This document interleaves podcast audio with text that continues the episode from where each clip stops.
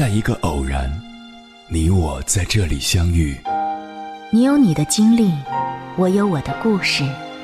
因为彼此的寻觅，我们走到一起。千山万水只为你，捎来谁的秘密？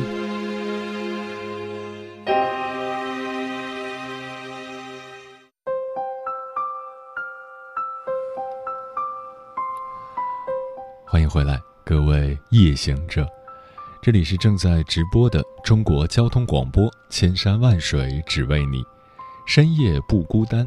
我是迎波，绰号鸭先生。我要以黑夜为翅膀，带你在电波中自在飞翔。在情愫还没有彻底萌发的年纪里。小孩子已经开始会用自己的审美来区分漂亮和丑陋，从而来选择自己的朋友。漂亮的小女孩总是有很多男孩子献殷勤，好看的男孩子也总是受到女生的欢迎。然而，那些相貌不出众的人却只能躲在背后默不作声。小的时候，同班的同学会因为你长得不够好看。给你取绰号，不愿意跟你玩儿。长大之后，原本想凭借自己的本事在职场里闯出自己的天地，却意外的听到了同事在背地里讨论你的长相。那个胖女孩真丑，坐在那儿跟大象似的。我要是她这个身材，早就不活了。这些恶毒的话语刺进了你的耳朵里。让你顿时觉得浑身不自在，就算找个地洞钻进去，也难以掩盖你满心的伤痕。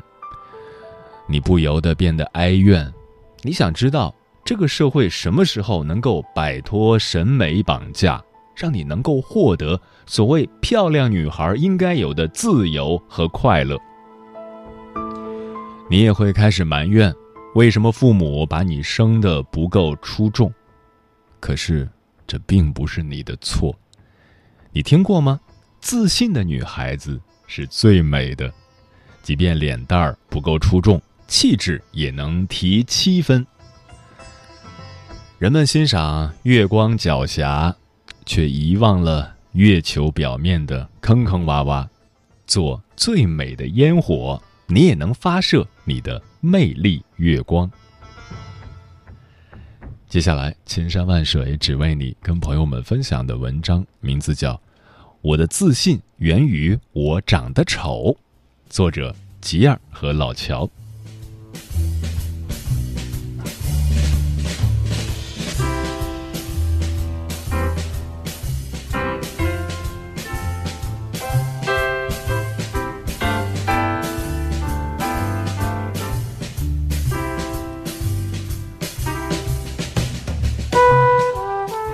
上小学时，我就意识到自己不是一个好看的女孩子。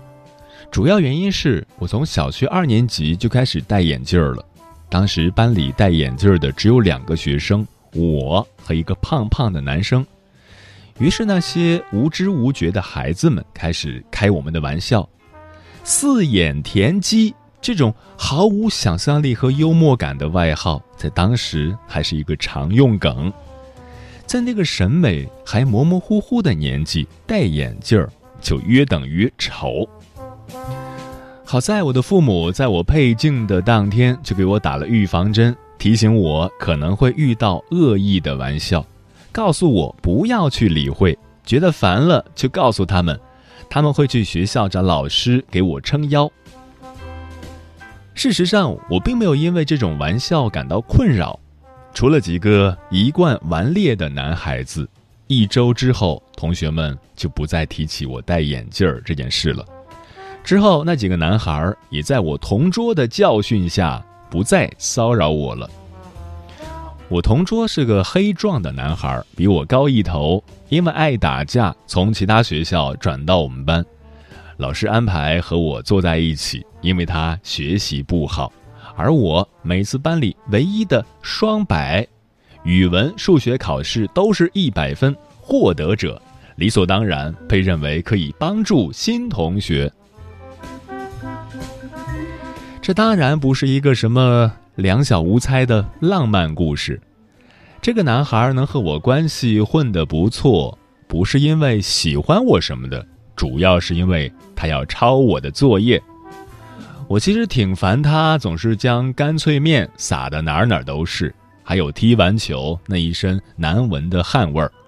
令人惊讶的还有他居然用圆规剔牙。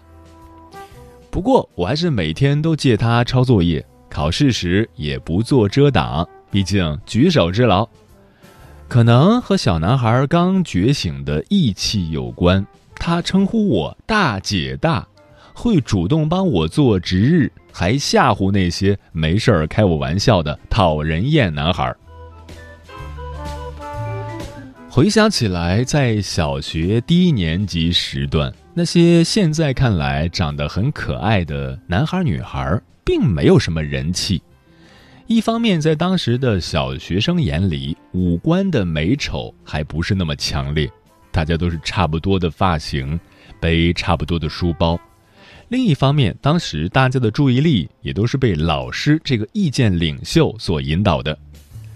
因为我成绩好。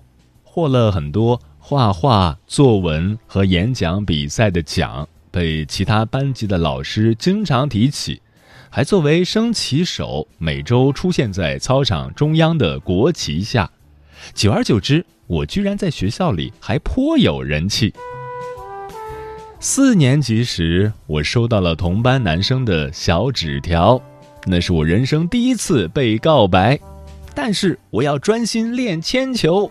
突然想起马冬梅这个梗，笑死。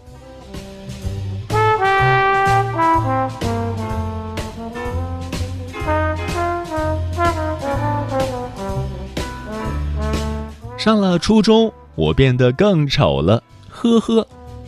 除了眼镜片越变越厚以外，我开始戴牙套，外号从龅牙妹变成了钢牙妹。而且青春期时，很多女生可能都会经历一段中性时期。我最讨厌粉色了，我才不穿裙子，穿上肥大的帽衫和滑板裤才是最酷的，才能体现我的个性。当时很喜欢周杰伦，拿着他的 CD 歌词本去理发店，要求剪个周杰伦那样的短发，尤其是那两条大鬓角。总之，初一时的我像个铁 T。要说为什么女生会有这样一个时期，我自己觉得，一方面是青春期的叛逆心理作祟，想要自己成为特别的；另一方面，可能是刚觉醒的审美与自己样貌差别的矛盾下所产生的防御心理。我戴很厚的眼镜儿，还箍着钢牙，青春期还略微发胖。觉得自己很难符合作为女生的审美标准了，但是作为一个男生，那么我也至少是清秀的，所以我把自己打扮成男生的样子。作为男生被审美，那么我就不会丑了。虽然有了这样的物防装备，但抵不住青春期时来自内心的黑影，开始。过于在乎他人对自己的评价，尤其是外貌的评价。即使人家根本不在意，或者压根儿没看到我，我也会因为自己的外貌在陌生场合惴惴不安，觉得大腿变粗了而不敢去买裤子，不想被别人看到牙套而习惯了低头走路。嗯，正式开始由于外貌自卑了。幸运的是，十二岁的我学会了自嘲这个人类伟大的智慧，可能和生活环境有关。我是天津人，大家都知道天津人很幽默，而且区别于北京人的嘲讽式幽默，天津人的幽默是自嘲。我有很多个具有典型天津人幽默的表哥，他们爱开我的玩笑，更爱开自己的玩笑。每次一起吃饭，我都能笑到肚子疼。在这样的环境熏陶下，加上我本身就很乐观，所以即使对自己样貌自卑的时候，我也能很快调整好心态。整个青春期，我都是在不时的自卑，然后自我暗示下重新建立起自信，这样的循环往复。神奇的是，那个时候的我依然还蛮受欢迎的，披着一副假小子的皮，向不熟悉流行音乐的同学谈论周杰伦和艾薇儿，向刚开始听 S.H.E 的朋友介绍林肯公园和埃米纳姆，这在当时的青少年看来可是很酷呢，甚至还有隔壁班的同学来找我借 CD。虽然我戴平底眼镜和牙套，不过人缘还不错。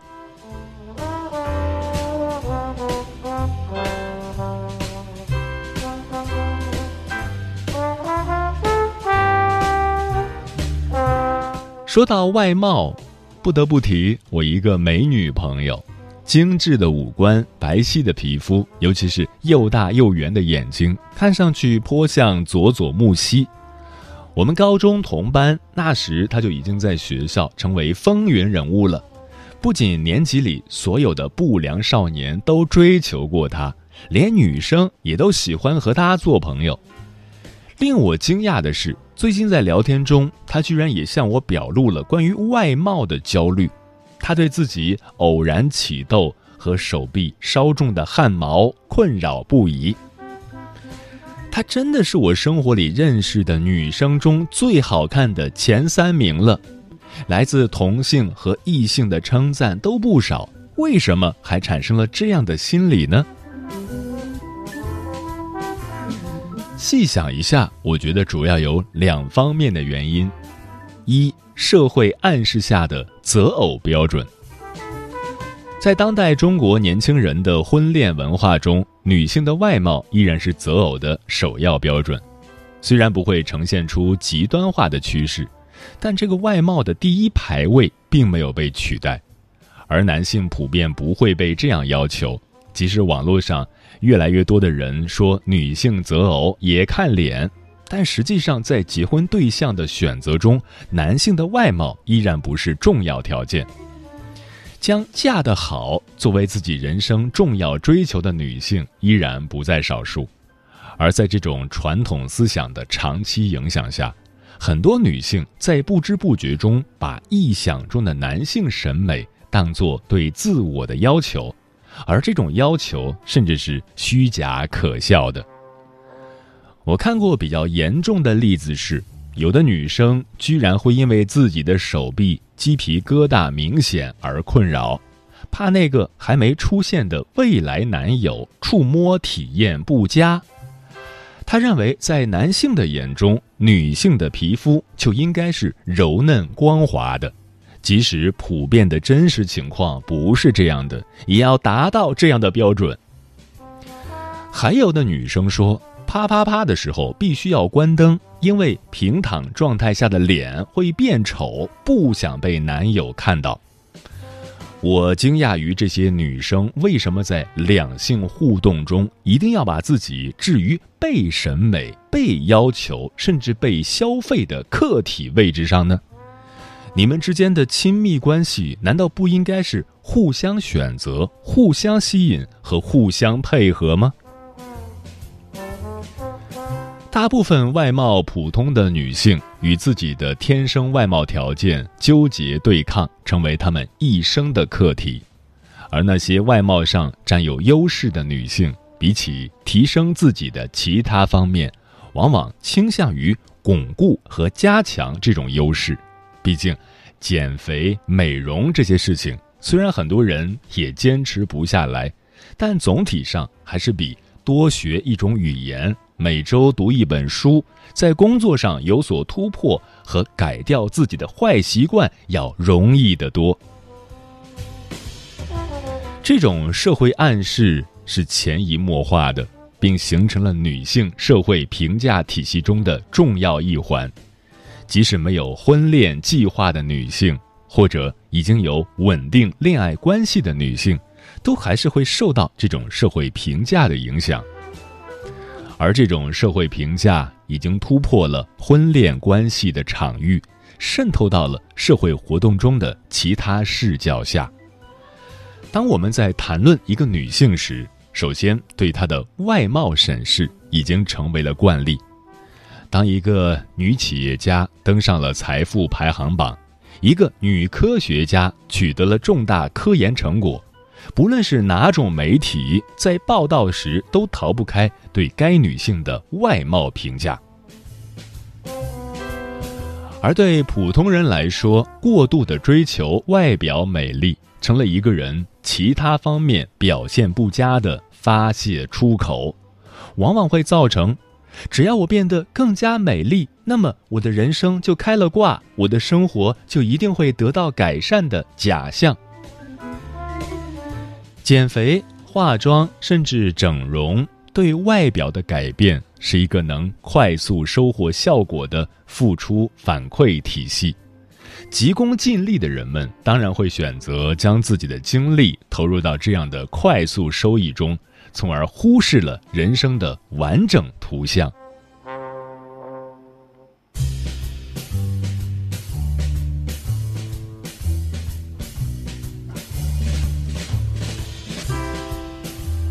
二、媒体示范与明星效应，来自于媒体的宣传，也在塑造着我们的审美。出现在媒体上的明星，在打光和 PS 的效果下。皮肤毫无瑕疵，众多时尚媒体对维密模特的推崇，仿佛在定义一种最美身材的范本。尤其是在化妆品广告中，仿佛传达出的信息则是：皱纹、痘印、黑眼圈等等这些皮肤问题都是不正常的，都是外貌缺陷，应该尽可能的消除。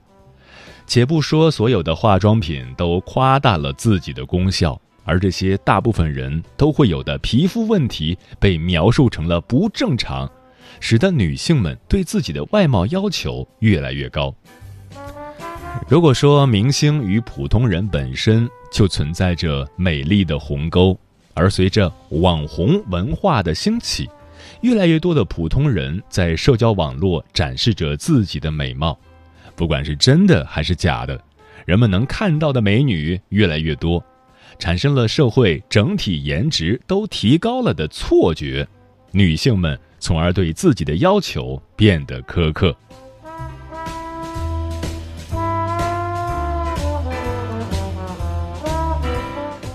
爱美是女性的天性，这当然没错。如果金钱和精力允许，想要整容使自己变得更美也无可厚非。不过，过多的关注外貌。或者把外貌当做自己的唯一着力点，从而引发焦虑甚至强迫症等行为，大可不必。如果不是职业需要，多数人并不会过分关注你的外表。虽然第一印象很重要，但对于成年人的生活、工作和社交来说，外貌并不会产生决定作用。除了外貌，你自有你的优势。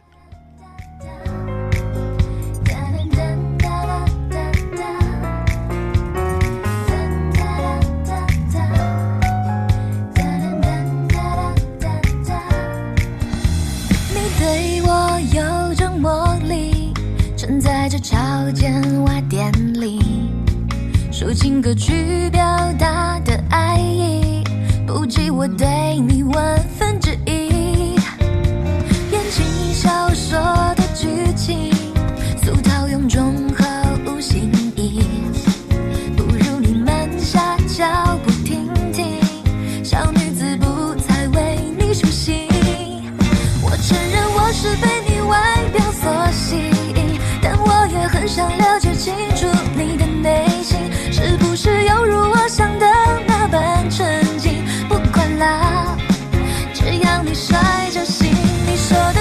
花我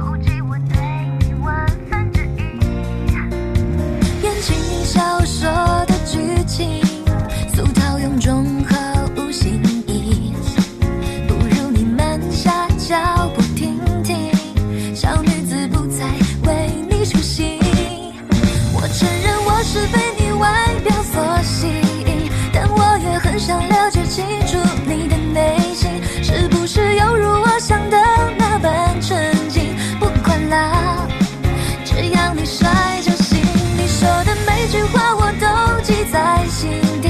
看着你精致五官已经冷的出奇，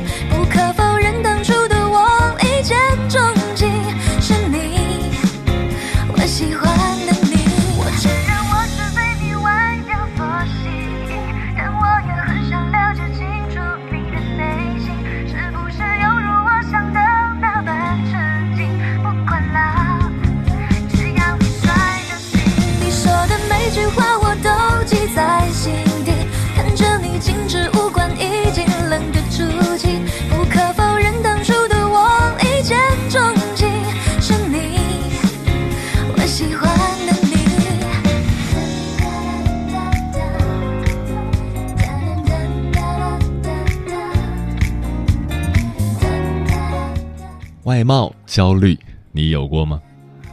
听友小敏说，本人比较胖，印象最深刻的是有一次和同学们去春游，在合照的时候，有个同学把我一把推开，对我说：“你这个丑女，照什么照？”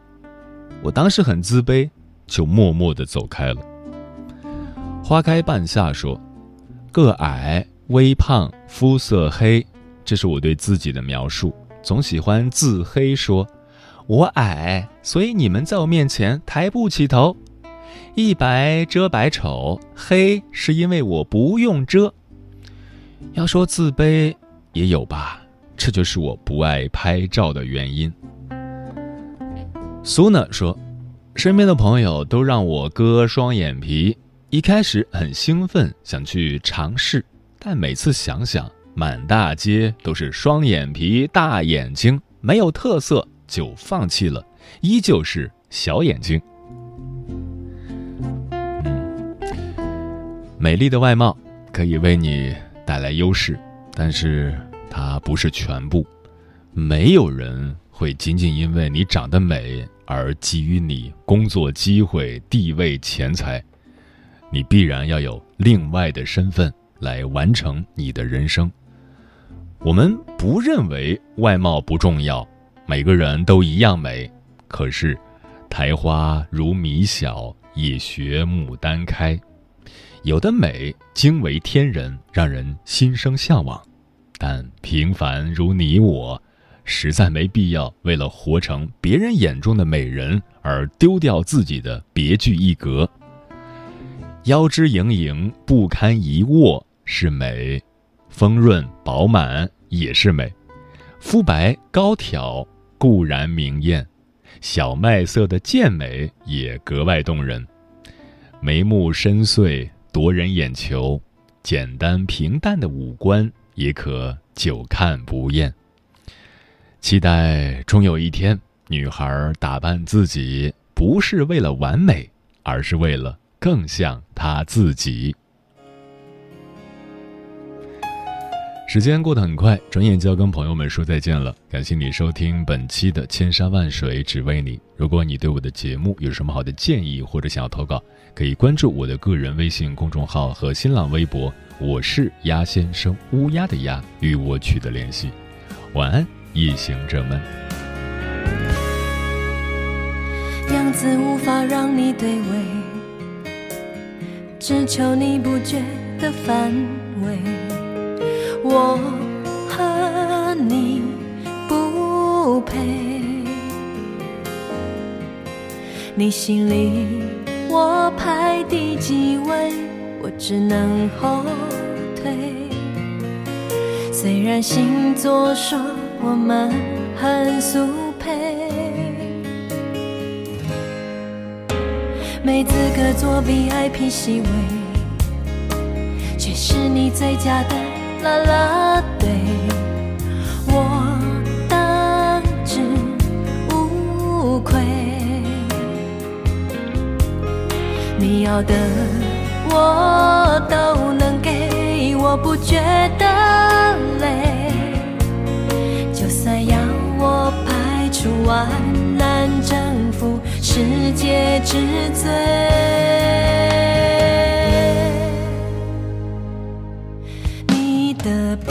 我学不会从来不是外貌协会不奢望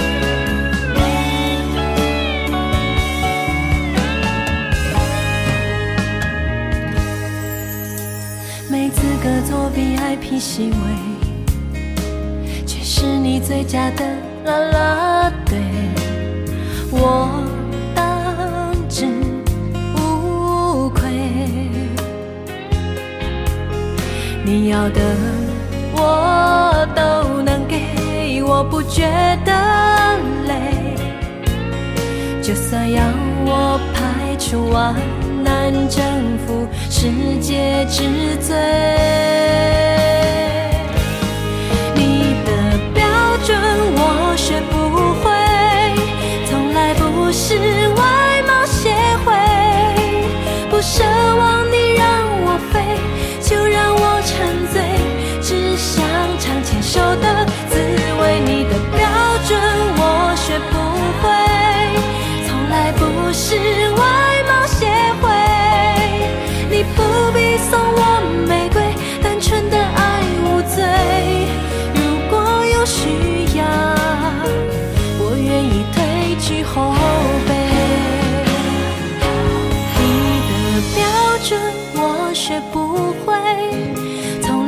不是外貌协会，不奢望你让我飞，就让我沉醉，只想尝牵手的滋味。你的标准我学不会，从来不是外。